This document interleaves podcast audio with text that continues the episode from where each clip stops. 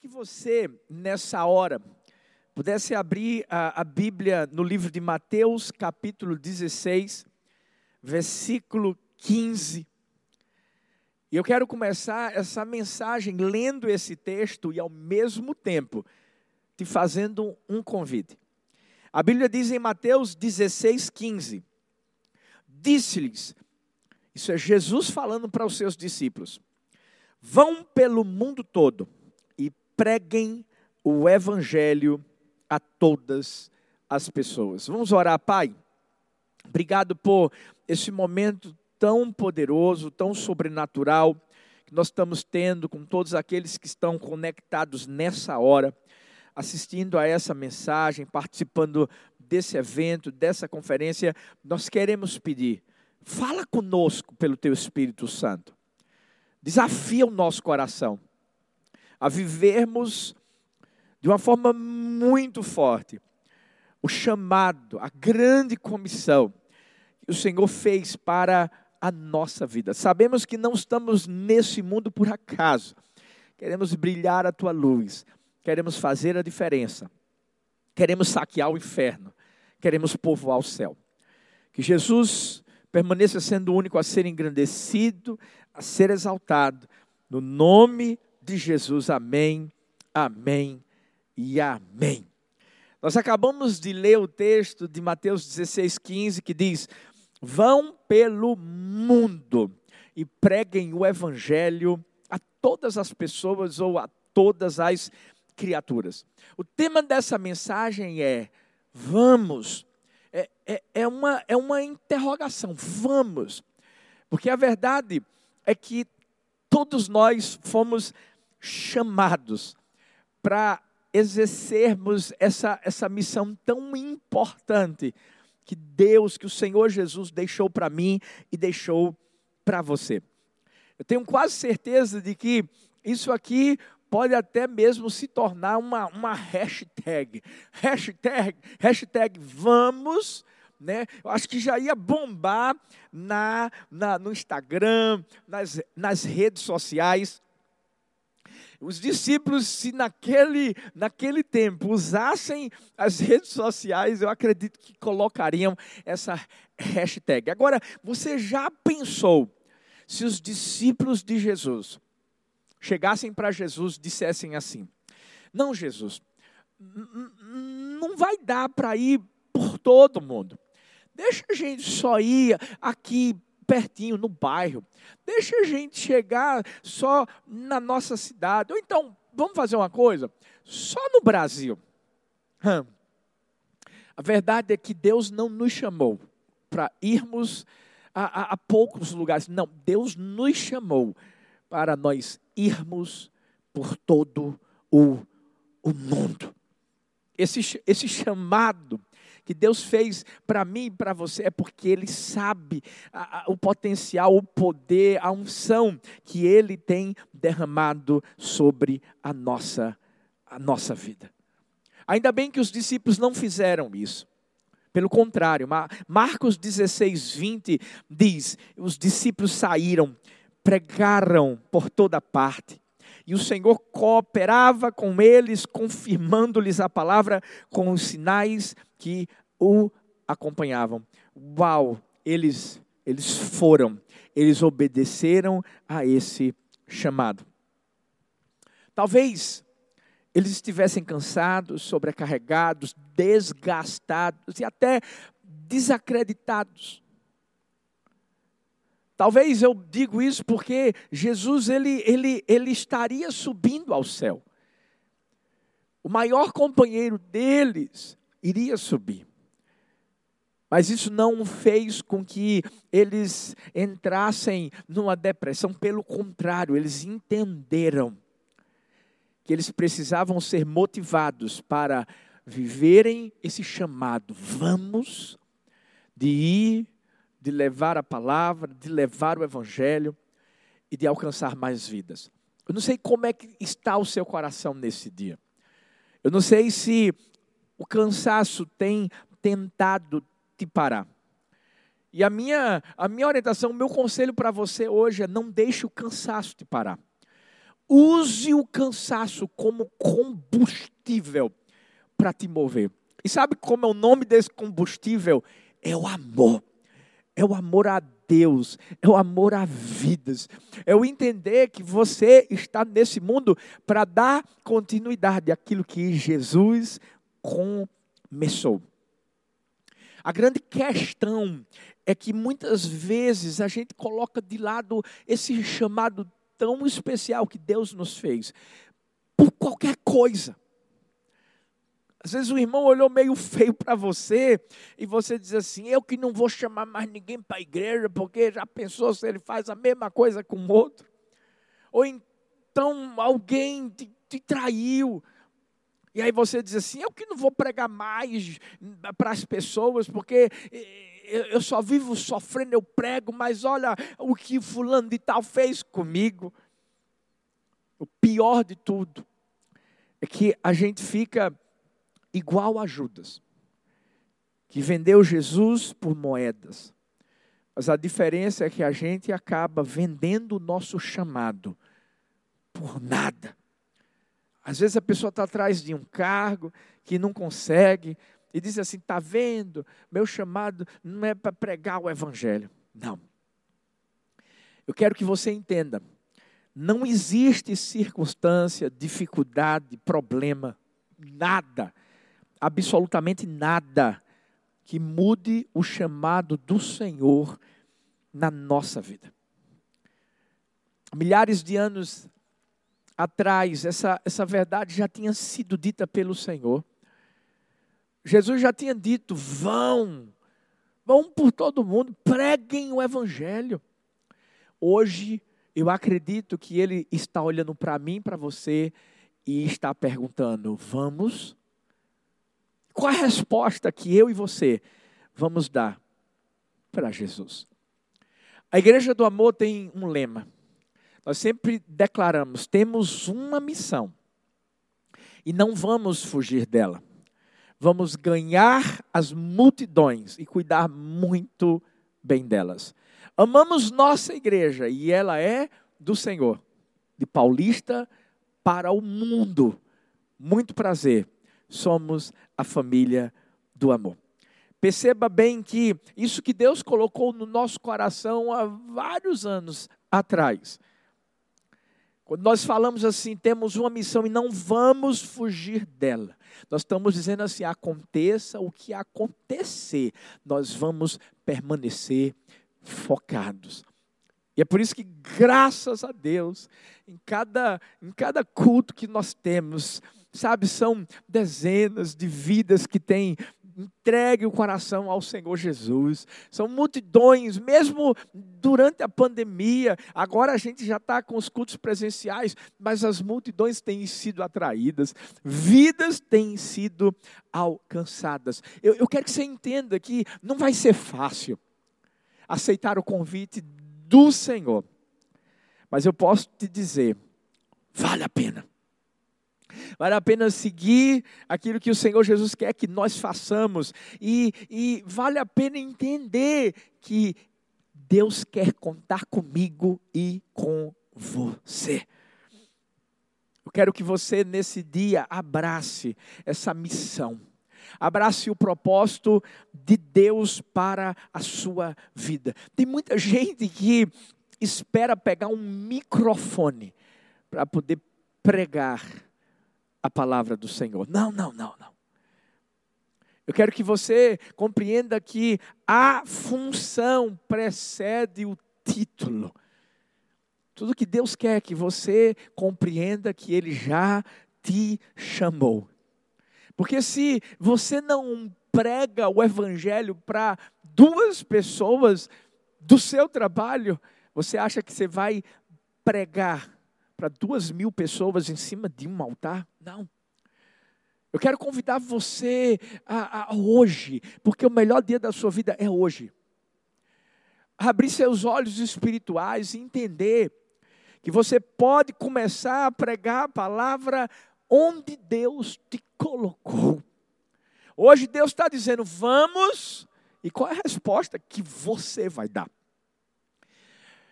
Um grande pregador da palavra do Senhor, Dwight Moody. Engraçado porque um dos maiores sonhos que ele tinha na sua vida quando era jovenzinho, sabe qual era? Ficar rico. Ele nasceu em 5 de fevereiro de 1837, numa cidade de Massachusetts. Deixou a casa dos seus pais com 17 anos, foi trabalhar com seu tio em Boston e começou a vender sapatos. E lá Dwight, que era um vendedor nato, com 20 anos de idade, conseguiu um emprego em Chicago, com o magnata dos calçados. Mas ao mesmo tempo, o jovem cuidava de crianças lá dos cortiços de Chicago. Ele ajudou a fundar uma escola dominical. Dentro de pouco tempo, se tornou uma igreja, igreja independente da rua Illinois e após alguns anos, ele desistiu de vender sapatos. E sabe qual foi a decisão dele? Vender crianças para Deus. Ele dizia que isso era muito mais estimulante. Em 1867, enquanto ele estava discursando na Associação Cristã de Moços, ele era um missionário dessa associação. O reverendo Henry Varley o desafiou com essa frase: O mundo ainda tem de ver o que Deus pode fazer com um homem inteiramente dedicado a Ele. Essas palavras inspiraram Moody, e Moody entendeu que ele se tornaria aquele homem. E ele deu toda a sua vida para Deus. E a história vai continuar mostrando que ele se tornou um homem que inspirou a vida de tantas outras pessoas. Ele abençoou o mundo. Mas como é que ele começou? Como um vendedor de sapatos, mas terminou a sua vida como um grande missionário. Hoje talvez você ainda não tenha chegado no lugar que Deus quer te colocar. Mas você já está caminhando para lá. Tudo que você fez, tudo que você faz, coopera para quem você vai ser. Porque existe um propósito no hoje. Então não espere o amanhã chegar. Ouça Deus olhando para você e dizendo: Filho, vamos. Não diga para ele assim: Ah, não, mas amanhã eu vou, pai. Ah, mas deixa eu fazer ainda isso aqui. Não, não, não. Hoje é o seu dia. Eu tenho uma convicção no meu coração que não é por acaso que você está nos vendo agora. E Deus já tem falado com você há muito tempo. Ele quer que você sirva. Ele quer que você pregue o Evangelho. Até hoje você tem colocado desculpas e você está parado no seu lugar. Hoje ele diz: Vamos. Eu creio, hoje é o dia em que você tem que aceitar o convite, porque o seu chamado começa hoje. Entenda algo. Eu quero que você hoje compreenda que o que você vai fazer com o que Deus já colocou na sua mão, escuta, já tem algo de Deus na sua mão. Talvez você está querendo encontrar e dizendo assim, Deus, mas como é que eu vou te servir? Já tem algo na sua mão. Deus já trouxe uma responsabilidade para você. Você é igreja do Senhor. Isso, nós somos igreja do Senhor. E quando eu falo de igreja, eu não estou falando de uma estrutura, de um espaço físico, eu estou falando de corpo de Cristo. Por isso que hoje eu quero compartilhar com você quatro verdades sobre o papel da igreja. Eu sou igreja, você é igreja. O que é que nós temos feito como igreja? Qual é o primeiro papel da igreja nesse convite? Vamos. Nós temos que entender. A igreja não é um ponto de chegada, ela é um ponto de partida. Marcos 16, 15 diz: Ide por todo o mundo. Uau! Ide. Deus não está falando aqui, fique, não. É, ide. A igreja não é um ponto de chegada, é um ponto de partida. Tem muita gente que usa a igreja como uma âncora que vai te aprisionar a não sair da mesmice. Mas a igreja não é um lugar para você somente estar, é um lugar para você passar.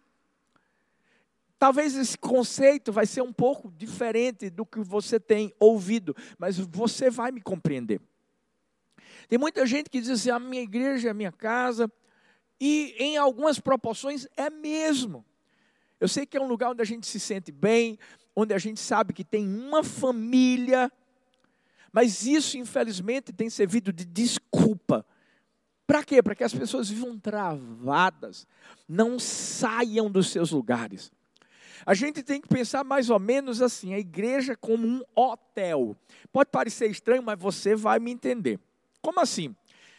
Você vive para sempre no hotel? Não. Por quê? Porque você vai chegar no hotel, mas você você sai. Você fica por um tempo, mas você vai embora quando precisa.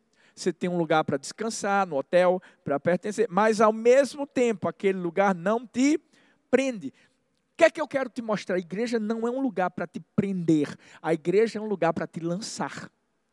Calma que você vai compreender isso. A, a, missão já foi descrita, a ordem já foi dada. Sabe? O comando já foi anunciado. Deus disse: ide. O que é que eu tenho que fazer? Eu tenho que ir.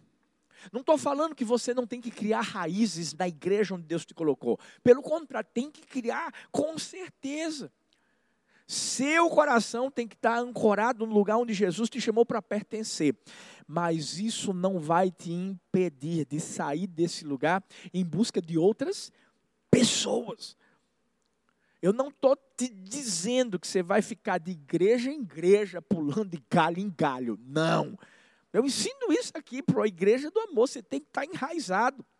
O que eu estou te falando nesse dia é que você vai ter o seu porto seguro mas você não vai ficar preso nele. Tem gente que faz do porto seguro um cativeiro.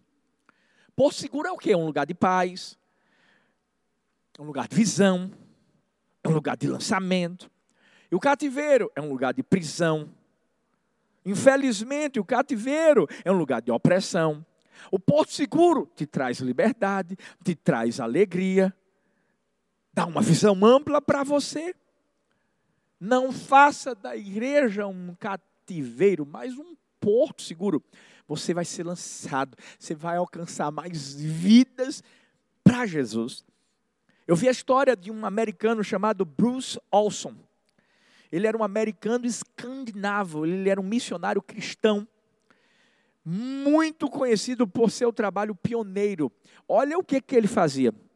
Ele levou o cristianismo para índios da Colômbia e Venezuela, chamado Motilones. Sabe quantos anos ele tinha quando saiu da faculdade de linguística e do nada resolveu comprar uma passagem de avião para a Venezuela? Tinha 19 anos. Mais interessante de tudo é que ele não falava espanhol. Ele tinha apenas alguns dólares na mão. E pouco antes de chegar lá na Venezuela, Olson ouviu falar sobre os motilones, que era uma tribo violenta, que vivia na fronteira da Venezuela e da Colômbia. Essa tribo tinha sido noticiada no, no, no, na TV, programas de TV, por causa de violentos confrontos com funcionários de uma empresa de petróleo que estavam querendo perfurar as suas terras. Ninguém no mundo exterior sabia nada sobre os motilones, sua cultura, sua língua, sua vida. Mas Deus plantou no coração de Olson, porque ele entendeu que a igreja não era simplesmente um lugar, né, um ponto de chegada, era um ponto de partida. E Olson foi em direção dos motilones. Sabe quais são as estimativas atuais? 70% das pessoas dos motilones, que são chamados motilones bari, e estão agora vivendo o cristianismo. O trabalho de Olson com os motilones cresceu. Ele ajudou a estabelecer uma linguagem escrita, escolas, centros de saúde da comunidade e até mesmo para trabalhar com o governo colombiano para proteger as terras. Os jovens começaram a ser fluentes em Bari, em espanhol, começaram a estudar para se tornarem médicos, advogados, outros profissionais e trouxeram sua experiência de volta à tribo, usando-a dentro de sua cultura. Uau! Que coisa poderosa! Aquele homem, ainda jovem, ele revolucionou toda a história de um povo. Você sabe o que, o que eu chamo isso? Eu chamo isso ousadia. A gente precisa ter ousadia. Ousadia para quê? Para sair do nosso lugar de conforto.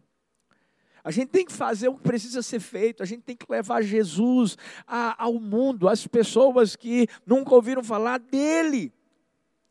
Tudo que eu quero é que a gente olhe para essa história, a gente se inspire e a gente entenda. A igreja vai partir em breve. Mas antes de partirmos do mundo, nós temos que partir para o mundo. Posso te fazer uma pergunta? Vamos? Você está pronto? Você vai aceitar esse convite? Não é meu, é o do Senhor. Mas outra verdade que nós precisamos entender é que a igreja sempre ataca. Mateus 16, 18 fala: Também eu te digo que tu és Pedro e sobre esta pedra edificarei a minha igreja, e as portas do inferno não prevalecerão contra ela. Vamos atacar o inferno. Vamos atacar a prostituição, vamos atacar o adultério, vamos atacar a corrupção, vamos atacar a pobreza, vamos atacar os vícios, vamos atacar as doenças, vamos atacar as injustiças. Eu não estou falando que a gente tem que atacar as pessoas. Não. A gente tem que atacar as coisas que não agradam a Deus. O maior problema é que a gente está tão preocupado em atacar pessoas, em às vezes apedrejar as pessoas, que nós esquecemos de atacar o pecado.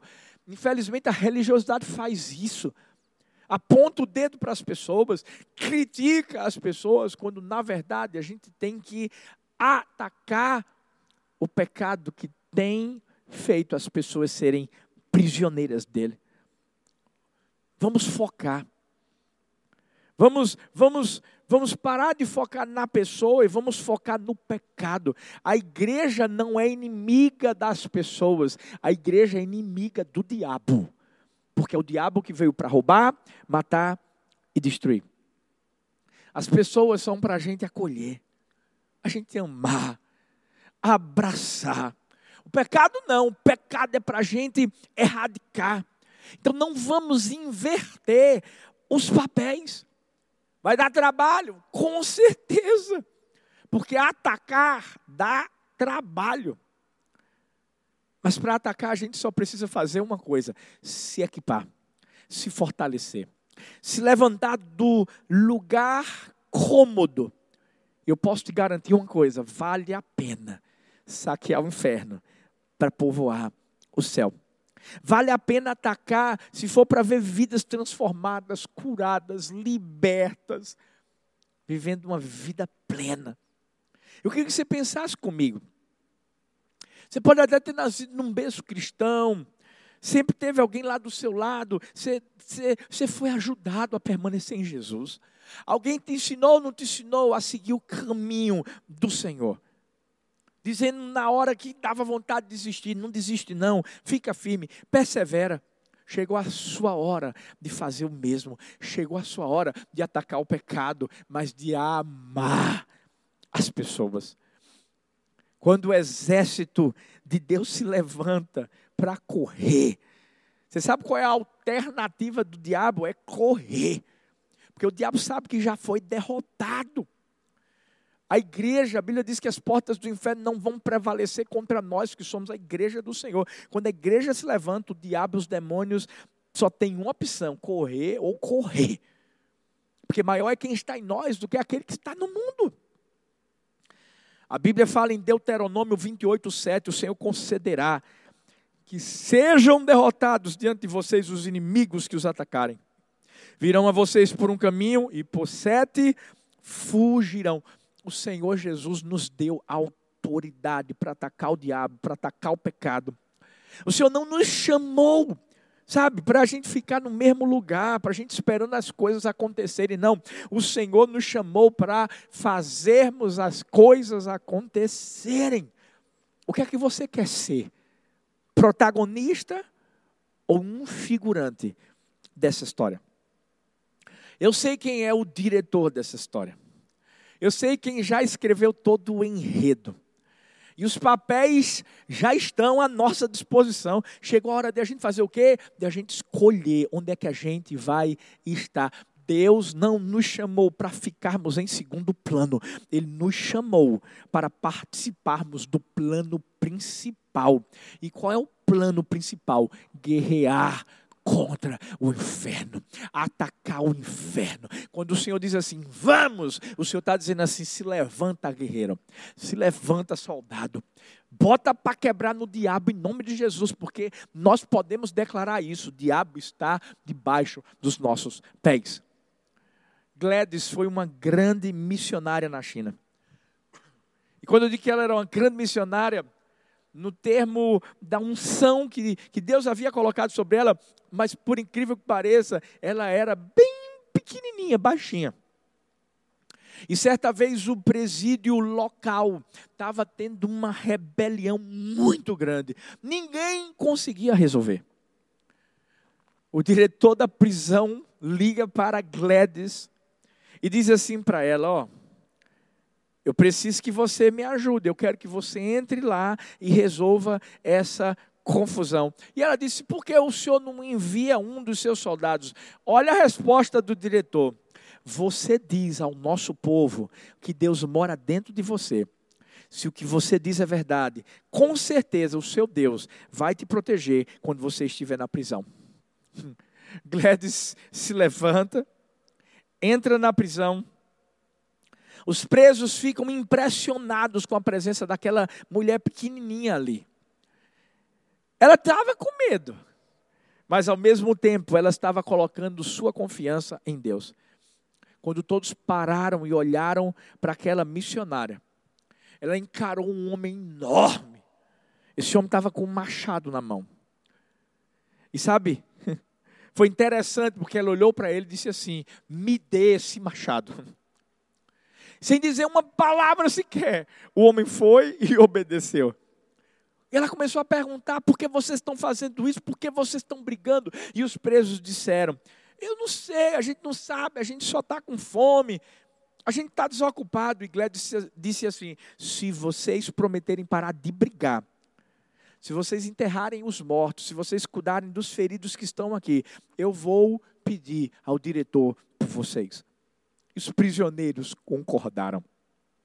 Quando aquela missionária pequenininha saiu da prisão, os oficiais da cidade, sabe o que, é que eles fizeram? Se curvaram diante dela em sinal de, de respeito. Depois disso, diariamente ela voltava na prisão para visitar os presos e pregar o evangelho. Uau, que coisa poderosa. Ei, a igreja ataca o problema, a igreja ataca o pecado, a igreja ataca o diabo. A gente não pode deixar o medo, a dor, o desânimo, a gente não pode deixar nada impedir que eu e você levemos Jesus para as pessoas. Pode ser numa prisão, pode ser na rua, pode ser na igreja, no trabalho.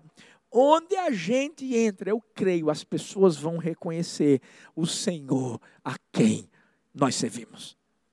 Hoje eu quero te convidar a ouvir essa voz dizendo: Vamos, como eu quero que você aceite o convite de sair da zona de conforto e se deixar ser usado por Deus para que o amor chegue a outras pessoas onde quer que seja. Jesus fez isso com aquela mulher samaritana, lembra? Pedro fez isso com aquele paralítico que ficava à porta do templo, abandonado. Chegou a nossa hora de fazermos a mesma coisa. Terceiro lugar, a igreja está em todo lugar. 1 Coríntios 3,16 diz: Vocês não sabem que são santuário de Deus e que o Espírito de Deus habita em vocês? Nós não estamos na igreja, nós somos a igreja. É diferente. Tem gente que pensa que a gente só é crente dentro da igreja. Não, não, não, não, não, não. Nós somos a igreja. Maior do que qualquer estrutura. É o Deus a quem nós servimos. Jesus é tão grande, mas tão grande, para ter o seu poder e o seu agir limitado a uma, a uma estrutura de quatro paredes. Eu quero convidar você a fazer algo. Vamos invadir as escolas. Vamos invadir as faculdades. Vamos invadir os condomínios, os bairros, as casas, as cidades, as nações, os montes da sociedade. Eu tenho certeza que você já deve ter ouvido. Os montes da sociedade, família, religião, educação, governo, mídia, artes, economia. Gente, nós temos que subir esses montes, nós temos que mostrar que a igreja do Senhor está chegando lá para fazer a diferença. Engraçado porque tem gente que acha que a única forma de Jesus falar é dentro de um templo, de uma igreja. Pelo contrário, Jesus ele se manifesta, seja onde você estiver. Nós somos o templo, nós somos a morada do Espírito Santo. Não tem como se separar de alguém que mora em você. Mas as pessoas da sua convivência, na sua casa, no seu trabalho, na escola, já conhecem aquele que mora em você? Será? Você está sendo igreja em todo o lugar, porque onde você estiver, a igreja vai estar. Por isso, tome cuidado com a sua vida.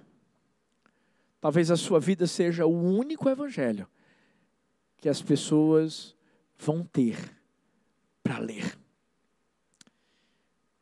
Hudson Taylor foi um missionário tão relevante. Certa vez ele estava evangelizando na China. Os chineses, até que eles ouviam as mensagens, as pregações que Hudson Taylor trazia, mas faziam isso por educação. Não se convertiam. Então, Após mais uma mensagem, um homem respeitado, esse homem era líder de um centro budista. Ele se levantou e falou para Hudson Taylor: Tenho procurado pela verdade por um longo tempo. Assim também foi com meu pai, meu avô, mas nunca a encontramos. Eu viajei para países muito distantes para encontrar essa verdade. Já tentei o confucionismo, o taoísmo, o budismo, porém nenhum deles me trouxe paz. Mas nessa noite, disse aquele homem, eu encontrei o descanso que eu precisava. Eu sou um crente em Jesus. Dias depois, aquele homem chega novamente e pergunta a Hudson Taylor: há quanto tempo as pessoas conhecem Jesus na sua terra? E o missionário respondeu: há centenas de anos. O homem ficou assombrado e disse: O que? Vocês já conheciam a verdade há centenas de anos e não vieram nos contar antes. O meu pai procurou pela verdade durante toda a vida e morreu sem encontrá-la. Por que vocês não vieram mais cedo? Uau! Será que nós não temos privado as pessoas dessa verdade. Sabe quando Deus diz assim, vamos, ou seja, vão por todo mundo, será que nós, quando ficamos parados, não estamos privando as pessoas dessa verdade? Isso é muito sério. Nós precisamos ser eficazes em compartilhar o amor de Deus. E para isso a gente tem que aproveitar todas as oportunidades. Se você acha que eu falo de Jesus só aqui nesse púlpito, ah, você está tão enganado. Uma das coisas que eu mais amo é aproveitar as oportunidades que Deus me dá. E quando eu digo aproveitar, é aproveitar todas. Esses dias, eu, eu amo açaí, gente. Açaí é um negócio que eu creio vai ter no céu quando a gente chegar lá, em nome de Jesus. Vai ter granola também, com fé em Deus. Mas eu sempre peço um açaí, e o pessoal do açaí que atende, as atendentes já me conhecem. Esses dias eu achei tão lindo. Uma das meninas, o nome dela é Amanda, ela disse assim: Pastor, depois que eu fiz meu pedido, ela disse: O senhor pode orar por mim? O senhor pode orar pela minha família? E eu disse: Claro, Amanda. Amanda, manda uma mensagem para mim no meu direct. Você mora onde? Ela disse onde morava e fica perto de uma das nossas igrejas hum, aqui em Recife. E eu disse assim: fala comigo no direct. Pede direitinho qual é o pedido que você quer, por que você quer que eu ore pela sua família. Mas eu também quero que você vá lá na nossa igreja. Ela disse, pastor, eu vou. Esses dias ela mandou a, a, a, o pedido no meu direct e eu sei que logo, logo a Amanda vai estar lá. Deixa eu te falar uma coisa. Nós temos que entender que oportunidades, quando chegam, elas não voltam. Talvez a pessoa com quem você vai falar de Jesus para ela hoje, talvez vai ser a última oportunidade da vida dela. E, e, e Deus está contando com você. Pregue o Evangelho em todo o tempo. Pregue com sua vida, se necessário. Use palavras. Mas não se esqueça, nós somos a igreja de Jesus em todo lugar. Em último lugar, a igreja tem uma só palavra. Quando nós aceitamos o convite de Jesus, dizendo: vamos, vamos para o mundo, vamos pregar o Evangelho. A Bíblia diz em Marcos 16, 15: pregai o Evangelho a toda criatura. A Bíblia diz: pregai o Evangelho. As boas novas são a nossa palavra e a única palavra que importa. Algumas pessoas perguntam qual é a doutrina da igreja do amor. Eu sempre digo, é a doutrina da igreja do amor é a que vai de Gênesis a Apocalipse, ou seja, é a palavra. Como é que você pretende levar as boas novas de Jesus se quando abre a boca não saem palavras de vida? Tem muita gente que está pronta para acusar, para dizer para o outro que vai para o inferno. Ah, quando na verdade Jesus quer que nós falemos do que ele fez, da sua morte, que trouxe vida para mim, que trouxe vida para você. Se você quer abrir a boca, se você quer falar, fale a verdade do céu não tem erro. É incrível como Deus transforma meras palavras em poder, poder de salvação, poder de transformação, poder de cura, poder de renovo. Deus não está querendo palavras bonitas, difíceis de você. Por quê? Porque a verdade dele em si basta. Para de tentar mascarar a, a verdade de Deus, deturpar as suas palavras. Não, Jesus só disse assim: pregue o evangelho a toda criatura. Eu posso te garantir uma coisa: se Jesus precisasse da sua ajuda para escrever essa verdade, acredite em mim, ele teria pedido, mas ele não pediu. Um dos maiores cantores evangélicos da geração foi um homem chamado Charles M. Alexander. Ele acompanhou R.T. Torrey em muitas viagens por vários países. E certa vez um homem chegou perto de Alexander e disse assim: Eu creio que para pregar o evangelho é necessário que o homem seja instruído. Só assim pode ganhar almas para Cristo. Quanto ao vosso método, não me agrada. Alexander olhou para ele, sorriu e disse assim: Nem a mim me agrada. Ao mesmo tempo, perguntou aquele rapaz desconhecido: Diga-me então qual é o método que o amigo usa para pregar o evangelho. O homem ficou todo enrubescido e balbuciou bem rápido: Eu não tenho método, porque tenho medo de errar. Alexander respondeu e disse assim: Nesse caso, eu prefiro usar o meu método, apesar de imperfeito, a usar o vosso, que é nenhum.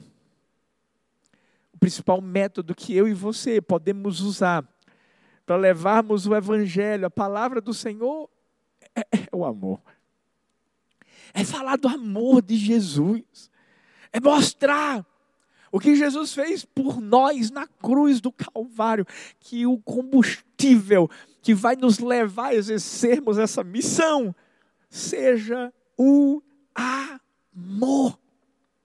Tudo que Jesus quer que nós sejamos testemunhas daquilo que ele realizou por nós na cruz do Calvário. E é por isso que a gente não precisa, não pode se envergonhar desse evangelho. Matthew Henry disse: considero cristão, de fato, aquele que não se envergonha do evangelho, nem é uma vergonha para ele. O evangelho não é uma vergonha para mim, nem para você. O fato de falarmos de Jesus, do que Jesus fez na nossa vida. Ei, eu sei, talvez você está assistindo e você foi transformado pelo Evangelho. Você já fez tanta coisa errada, um passado horrível, mas Jesus mudou a sua, a sua vida. E que bom que nós somos privilegiados, não só por termos sido transformados pelo Evangelho, mas por podermos levar o Evangelho para transformarmos as vidas. Que privilégio.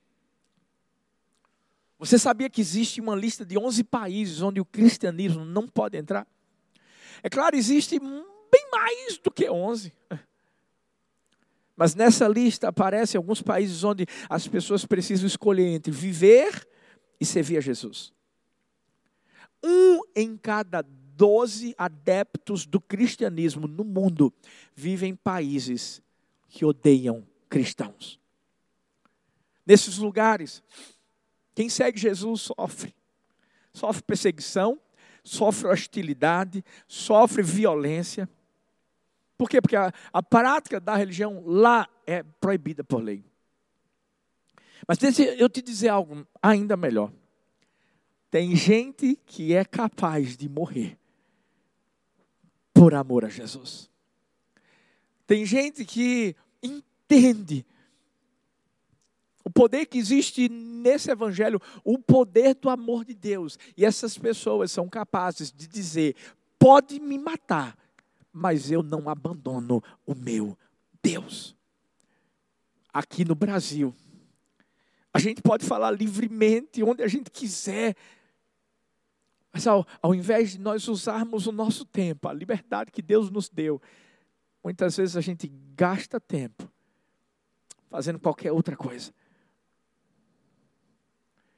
Eu quero que nesse dia eu e você entendamos que pregar o Evangelho é a nossa missão de vida. Você pode ser o que você for, você pode ser um médico, você pode ser um professor, um arquiteto, ainda assim a sua maior missão vai ser falar de Jesus. Use a sua profissão para cumprir a sua missão. Para de falar, para de gastar tempo falando das pessoas. Fala de Jesus. Para de gastar tempo fugindo do seu chamado. Ei, corra para Jesus. Nesse dia, eu quero perguntar para mim para você. Qual vai ser a resposta que nós vamos dar para Jesus? Porque hoje Ele está falando. Vamos. E a minha oração é que nesse dia nós entendamos o privilégio que Ele nos deu de levarmos o Evangelho a toda criatura e por todo mundo. Eu quero orar por você, Pai. Eu quero abençoar essas vidas. Eu quero declarar nesse dia que existe uma unção sobre os teus filhos e que eu creio que a resposta que todos vão dar é a mesma. Eis-me aqui, envia-me a mim. Eu creio que os teus filhos nesse dia estão dizendo: vamos, vamos por todo mundo e vamos pregar o Evangelho a toda criatura, porque nós queremos que vidas vão ser salvas, o inferno vai ser saqueado e o céu vai ser povoado. No nome de Jesus. Amém, amém e amém. Que Deus abençoe a sua vida no nome de Jesus.